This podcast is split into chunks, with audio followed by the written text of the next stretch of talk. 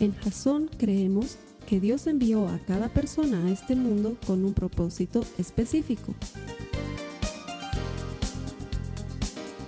Nuestra misión es ayudarte a que tengas una relación personal con Jesús y a través de ella encuentres ese propósito para tu vida. Queremos ayudarte a alcanzar ese propósito. Es nuestra oración que este podcast te ayude a tener visión, a tener jazón.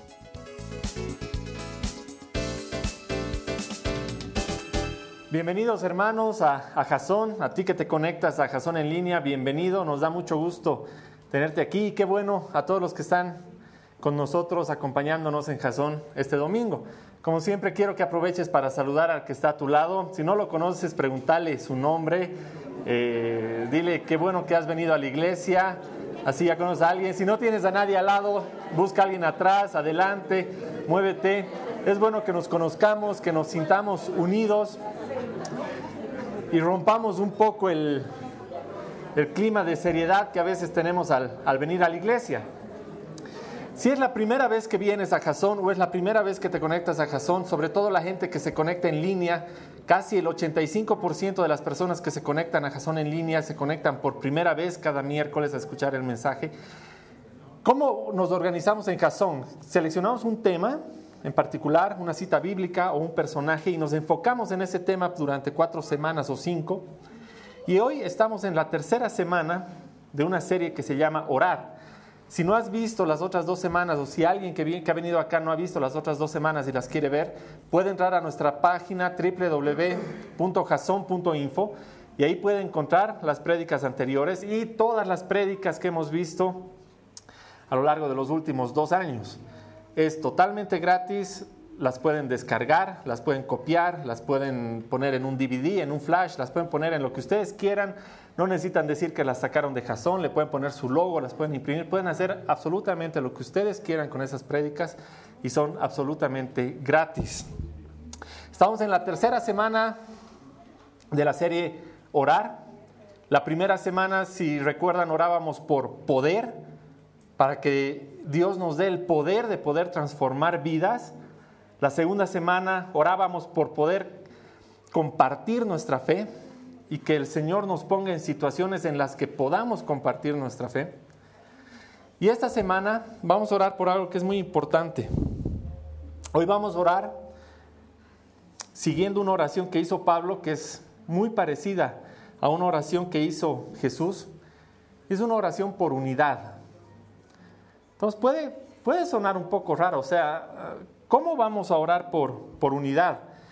Pero la verdad es que desafortunadamente, y es, es triste, los cristianos no nos conocen justamente por ser las personas más unidas del mundo.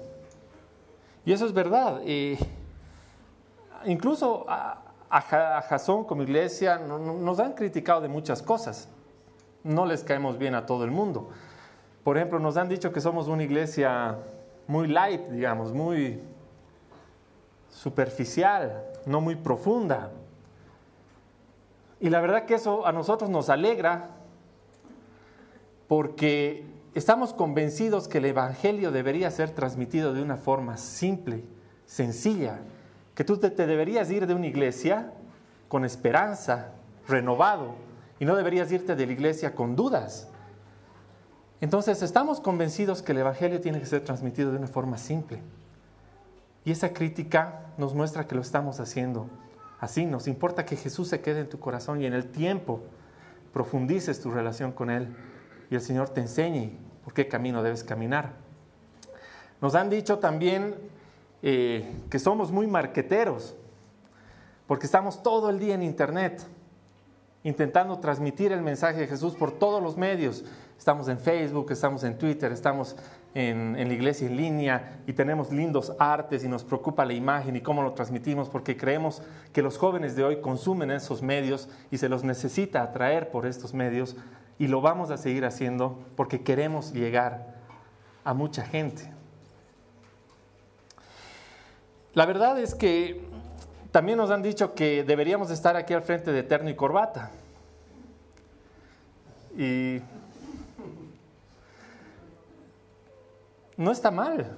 Es muy lindo ver a una persona de terno y corbata que se preocupa por su apariencia porque tiene la gran responsabilidad de pararse al frente y, y hablar acerca de Dios. Es muy lindo, pero creemos que no es lo único. No me importaría que sea el vecino que nos critique porque somos muy ruidosos. Lo triste es que generalmente este tipo de críticas vienen de otros hermanos que son cristianos. Y eso es en lo que nosotros eh, tendríamos que enfocarnos el día de hoy para saber qué implica el caer en este tipo de críticas o en este tipo de, separación o por qué caemos en eso. Porque quiero hacerles una pregunta al, corazón, no necesitan responder. Eh, a mí me ha pasado, y quizás a ustedes también les haya pasado, o ha pasado por su corazón o por su cabeza alguna vez, mirar otra iglesia diferente a la que a, la que a ustedes van y animarse a, a creerse un poquito mejor que el de la otra iglesia, porque aquí se hacen las cosas de otra manera. O criticar la manera en la que se hace algo en otra iglesia, porque en la iglesia donde tú has crecido las cosas se hacían de otra manera. Estoy seguro que a más de uno le ha pasado eso por el corazón o por la cabeza, o espero nunca se nos haya pasado a nosotros aquí al frente, que se nos salga algo de eso, porque eh, definitivamente ese no es el camino. Nos entristece, les decía, que esas críticas vengan de otras iglesias, porque en Jasón hemos abrazado como uno de nuestros principales valores el creer firmemente en la unidad de la iglesia, la iglesia con I mayúscula, del cuerpo de Cristo, no la unidad solo adentro de esta iglesia, la unidad de la iglesia, de la gran familia. Realmente creemos y todo lo que hacemos en Jasón está basado en eso en la iglesia con I mayúscula. Por eso nuestra política de puertas abiertas. Puedes venir cuando quieras, puedes no venir cuando quieras, puedes ir a un evento de otra iglesia, a una jornada de alabanza, de adoración, no necesitas preguntarle a nadie, no necesitas pedir permiso, eres libre. Porque tu corazón le pertenece a Jesús y tu corazón le pertenece al cuerpo de Cristo, le pertenece a esa iglesia con I mayúscula. Y eso es de lo que vamos a hablar hoy. Perdón. Estamos convencidos también de que tenemos un enemigo espiritual. Y quizás la estrategia favorita de este enemigo es meter cizaña entre nosotros mismos, entre las iglesias, entre los cristianos, entre los hermanos porque así le trabajamos gratis. ¿Qué dice Romanos 15, 5 al 7?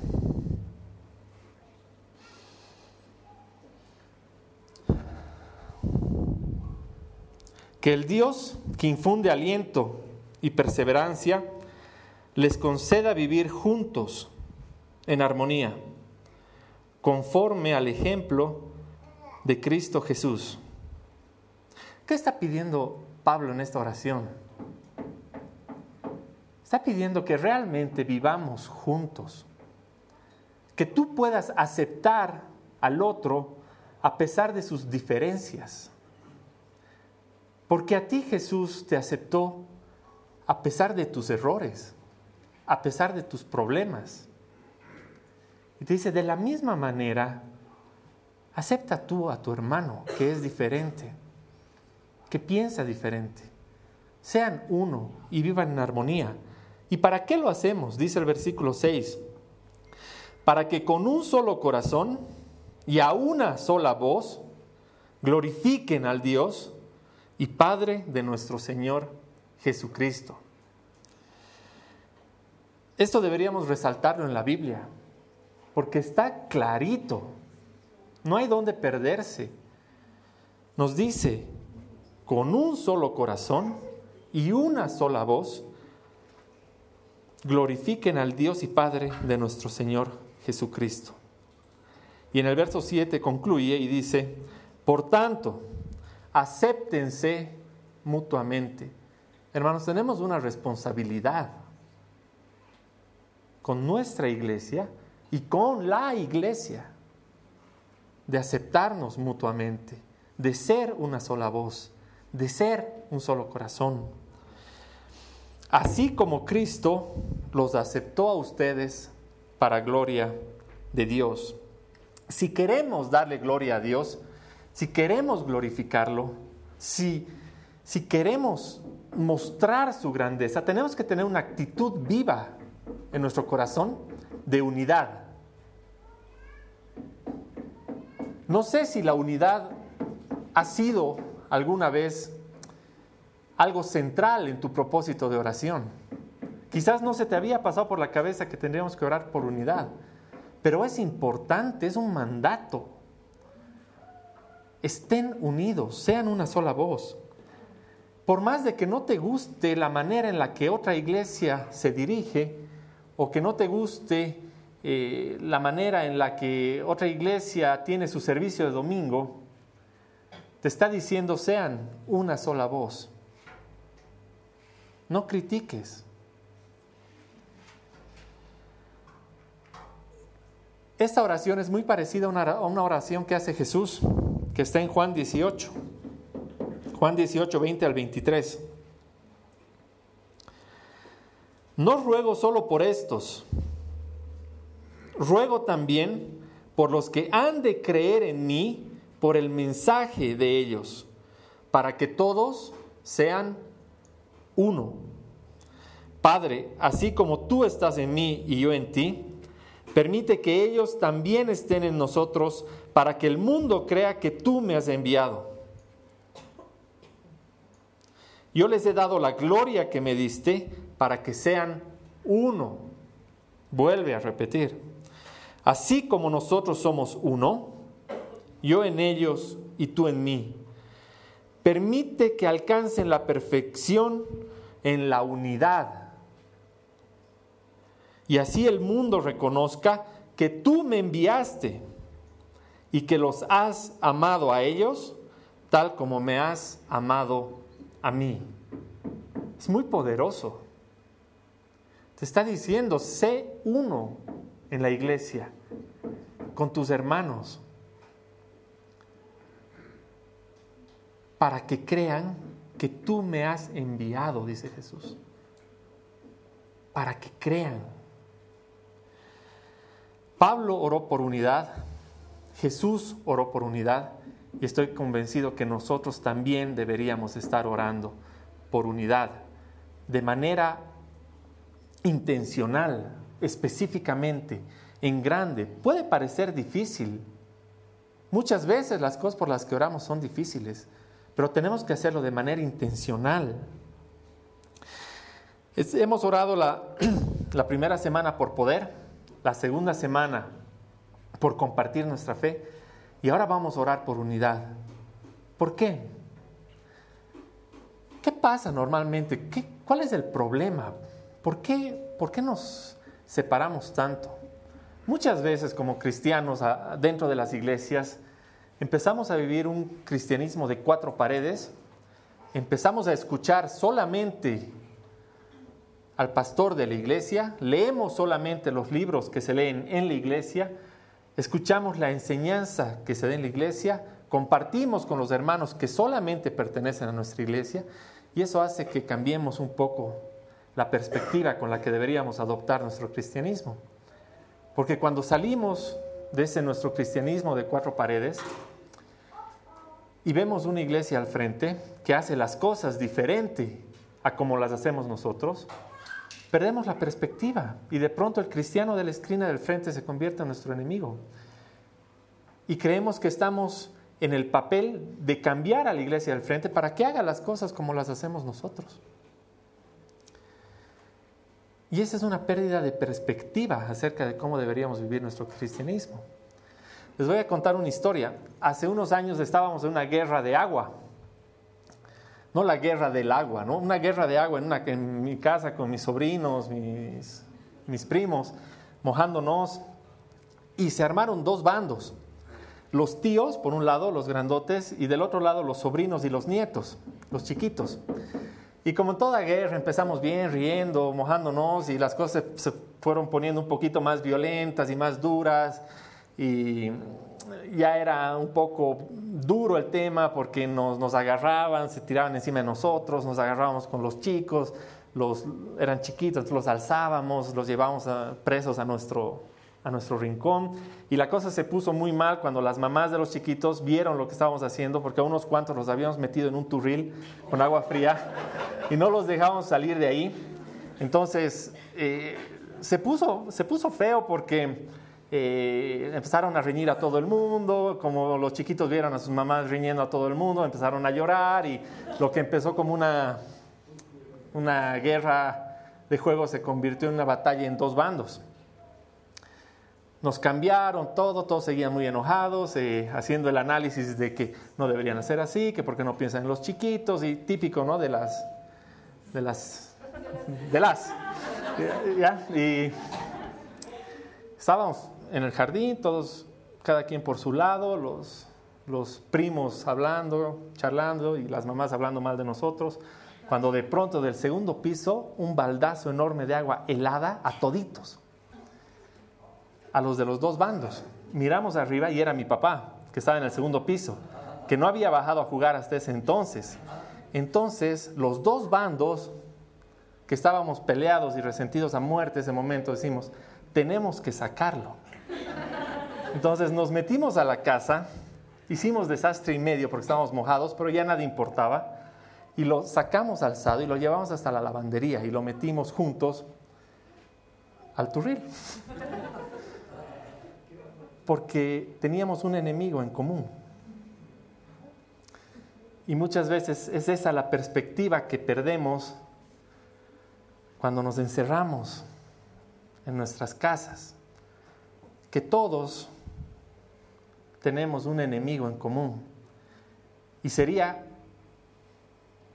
que luchemos contra ese enemigo en vez de luchar entre nosotros. Cuando hemos identificado que tenemos un enemigo en común, esas pequeñas diferencias van a dejar de ser importantes, porque es la gran diferencia la que nos mantiene unidos. El saber que hay un mundo ahí afuera lleno de apatía, lleno de dolor, lleno de violencia, lleno de corrupción, que está esperando que sea la iglesia la esperanza de ese mundo. Porque estamos convencidos en Jasón que la iglesia es esperanza para ese mundo que está ahí afuera.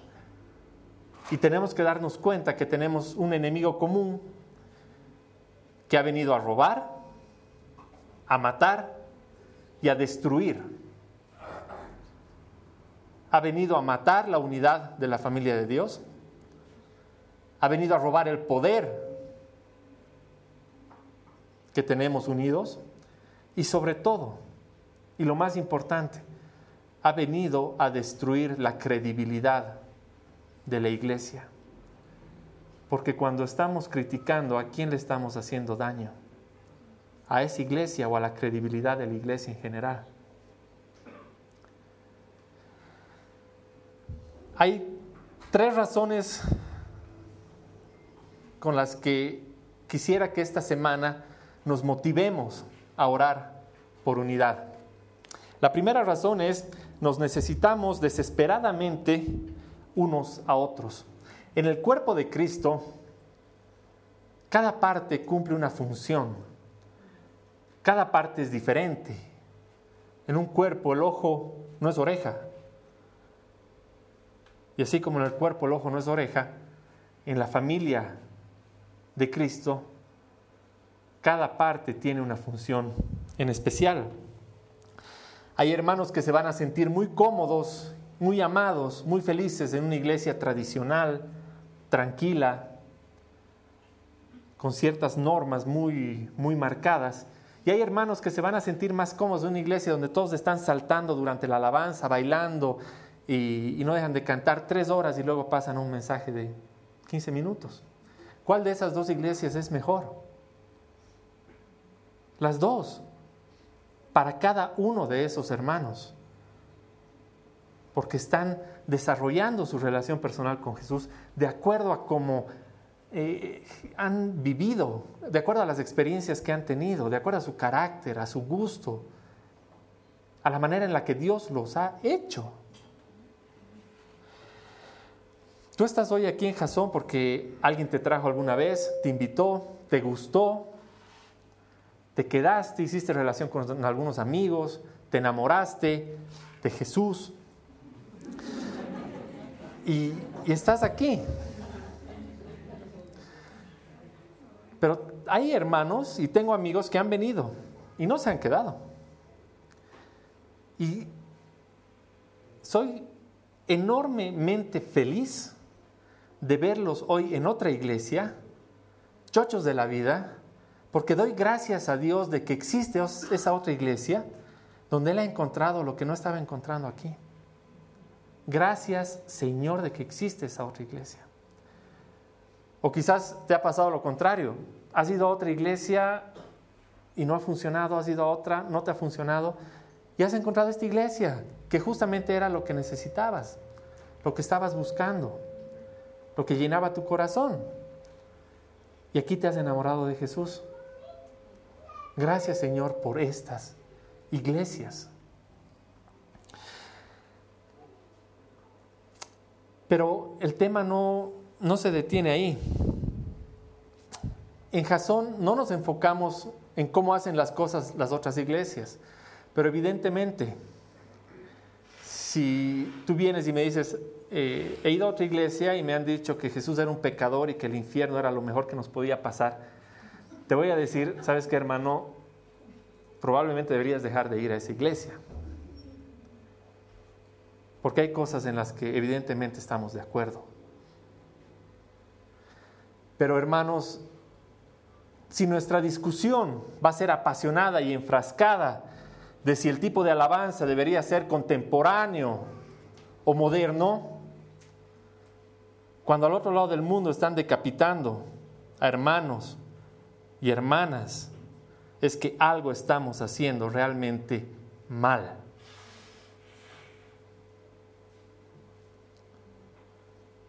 Porque hermano, de verdad que a tu hermano y a tu hermana que cree en lo que tú crees, por venir a, por hacer lo que tú has venido a hacer hoy aquí, le están cortando la cabeza.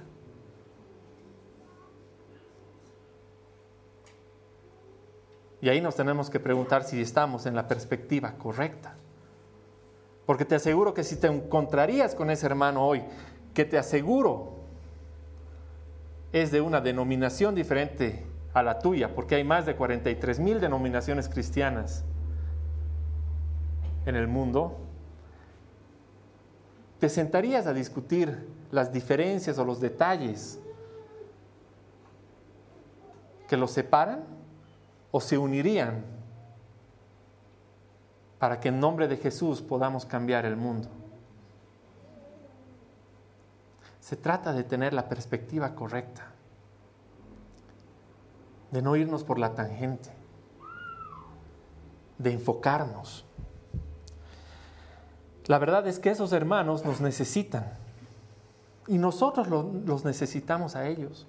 No somos islas. Nos necesitan y los necesitamos.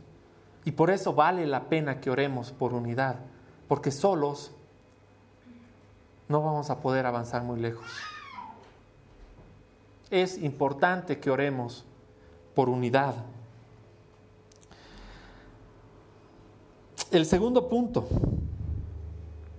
cuando estamos unidos, podemos mostrar el amor de Dios.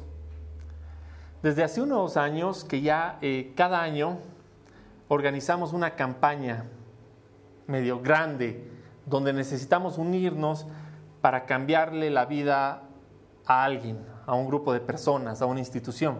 Hace dos años nos habíamos unido para equipar un centro de estimulación y de y de cuidado para niños con síndrome de Down eh, de escasos recursos, ¿se acuerdan? Hicimos unas rifas, unas campañas, todos salieron a vender rifas en, sus oficinas. Y un domingo vinieron estos niños de, de esta fundación y se llevaron un camión lleno de mesas, televisores, material para, para un año, para material educativo, material de trabajo. Y vinieron acá y nos dieron las gracias y estoy seguro que esos niños por un momento vieron que la unidad de este grupo podía mostrar el amor de Dios. Y estoy seguro que nosotros vimos que podíamos mostrar el amor de Dios y nosotros vimos el amor de Dios en eso, en lo que nos permitió hacer cuando nos unimos. El año pasado nos hemos unido para operar a dos niños que tenían secuelas gravísimas de quemaduras.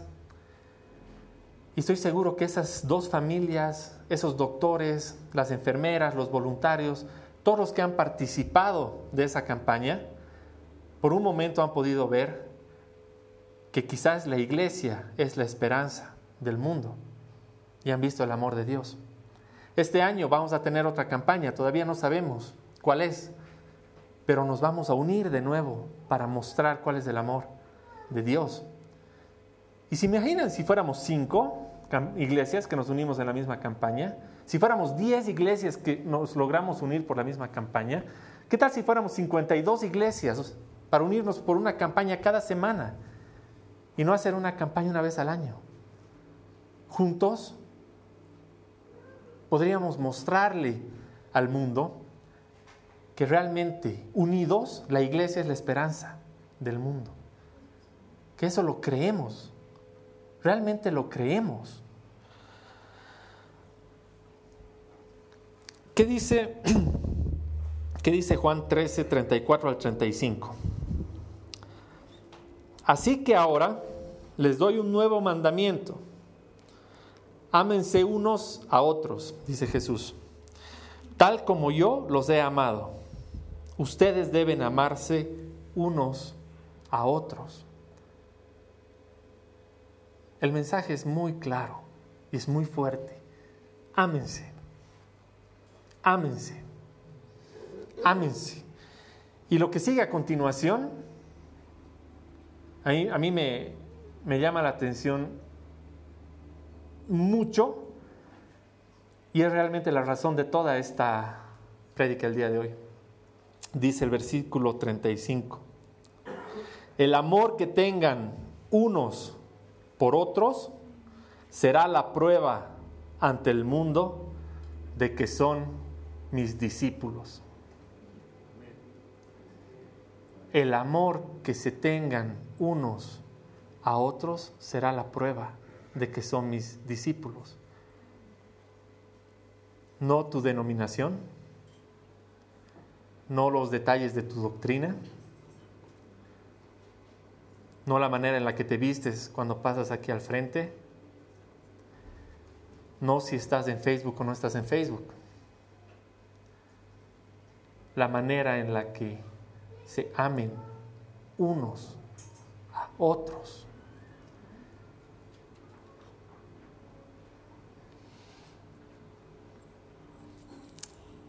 El encargo más simple ámense. Pero quizás el más difícil de cumplir porque tenemos muchas cosas que endurecen nuestros corazones, que nos hacen dudar del otro, que nos hacen pensar que solo nosotros tenemos la razón o que solo nuestra manera de hacer las cosas es la correcta. Pero no te dice ama a los que hacen las cosas como tú, ama a los que piensan como tú. Dice, ámense unos a otros, sean uno, sean una sola voz, un solo corazón. Porque cuando se amen, estarán dando testimonio de que son mis discípulos.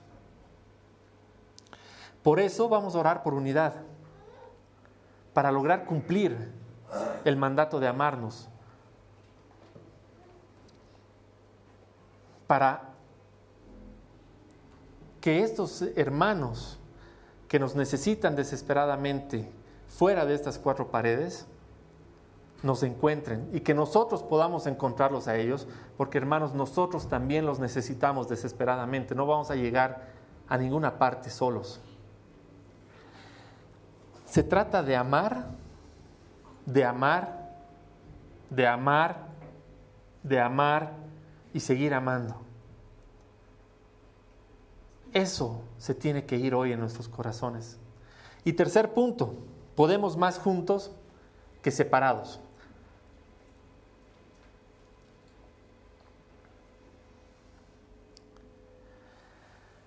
No sé si alguna vez se han preguntado por qué hacemos lo que hacemos en Jasón. A veces hay preguntas muy simples que nunca nos las hacemos. ¿Por qué están todas las prédicas de Jasón en internet? ¿Por qué nos preocupamos de subir todos los podcasts de audio a internet? ¿Por qué nos preocupamos de que haya un servicio en línea el miércoles? Porque podría no haber. Tiene que haber una razón de fondo. ¿Por qué? ¿Por qué hay esas cosas?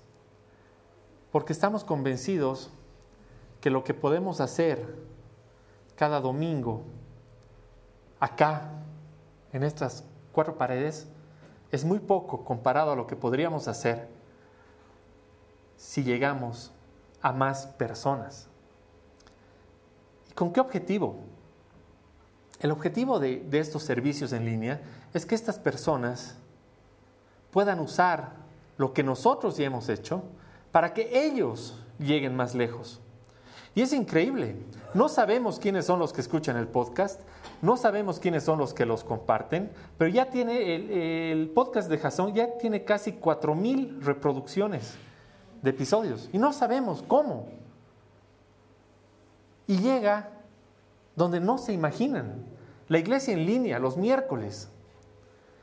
Estaba revisando las estadísticas para preparar la prédica porque digo, ¿a cuánta gente hemos llegado? ¿A dónde hemos llegado? ¿Qué hemos hecho? Más de 35 mil personas ya han recibido un mensaje de Jesús a través de la iglesia en línea. Y hermanos, no es Jasón que está llegando a esos lugares, es Jesús. Por eso lo hacemos. Por eso es gratis, para que cualquiera lo pueda tomar y lo pueda repartir, porque sabemos que junto a ellos podemos llegar más lejos. No les estamos pidiendo que nos digan quiénes son, ni qué van a hacer con eso, ni cómo lo van a usar. Queremos que lo usen, que lo repartan, porque tenemos la misión de llegar a cada rincón del mundo. Y me sorprendía de saber que más de 77 personas ya habían visto el mensaje en la India, en Filipinas, en Indonesia, en China. Entonces, podríamos haber llegado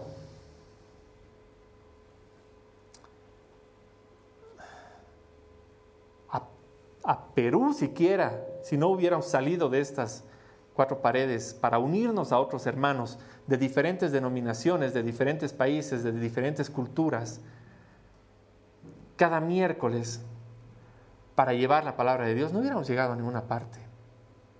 Son tres razones por las que tenemos que orar por unidad. Porque nos necesitamos desesperadamente. Porque unidos vamos a mostrar el amor de Dios y porque juntos vamos a llegar más lejos. Finalmente, para acabar, durante la semana Sergio nos compartió una, una charla muy linda de un pastor que decía, ¿Qué vas a hacer con lo que Dios ha puesto en tus manos? ¿Qué estás haciendo con lo que Dios ha puesto en tus manos? Quizás ha puesto en tus manos influencia, quizás ha puesto dinero, quizás ha puesto amigos, quizás ha puesto amor por los niños, quizás ha puesto amor por los ancianos, pero Dios ha puesto cosas en tus manos y están llenas. ¿Qué vas a hacer con eso? Yo, quisiera que nos vayamos con la pregunta de qué vamos a hacer con lo que Dios ha puesto en nuestras manos como iglesia. cómo vamos a usar todo lo que Dios nos ha dado, que es enorme, para salir al mundo, ser luz, ser esperanza, ser la voz de los que no tienen voz, ser el que cubre la necesidad del que necesita, ser la esperanza de justicia del que no la encuentra. ¿Cómo vamos a hacer eso como iglesia? Lo vamos a hacer dándonos cuenta cada uno de qué es lo que tenemos que hacer con lo que Dios ha puesto en nuestras manos. Porque la iglesia como tal no va a hacer nada si tú no haces nada. Tú eres la iglesia, tú eres el cuerpo de Cristo, tú eres Jasón. Y quiero irme, hermanos, con esta con este versículo de lo que nos dice Jesús que hemos leído. El amor que tengan unos por otros será la prueba ante el mundo de que son mis discípulos. Vamos a orar.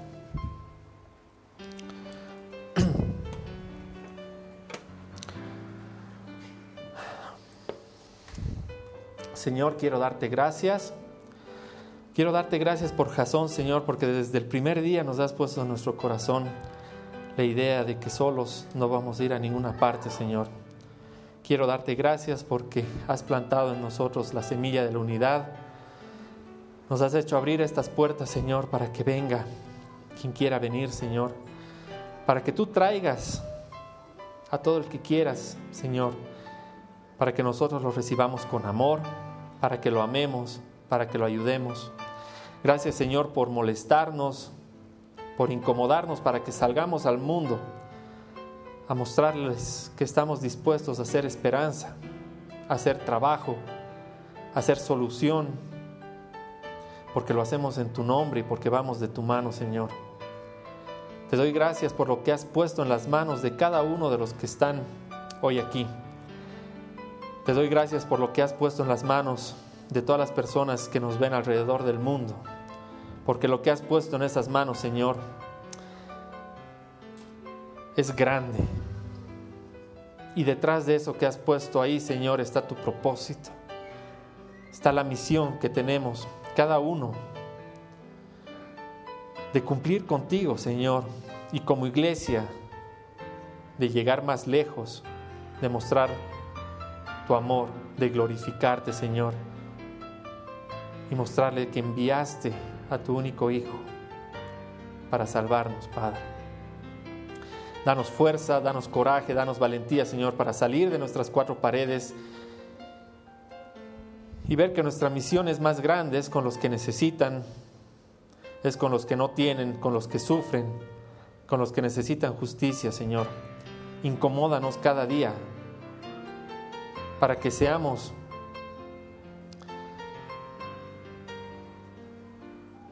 un medio de unidad donde no hay unidad, Señor. Seamos un medio donde se reparte amor en el lugar que no haya amor. Y ayúdanos a cumplir esta misión que parece tan simple, pero que nos cuesta tanto. Toca nuestros corazones, hazlos más suaves, hazlos más puros, más honestos, más sinceros. Ayúdanos a amarnos, Señor, los unos a los otros. En nombre de tu Hijo Jesús. Amén. Esta ha sido una producción de Jason Cristianos con Propósito. Para mayor información sobre nuestra iglesia o sobre el propósito de Dios para tu vida, visita nuestro sitio web www.jason.info.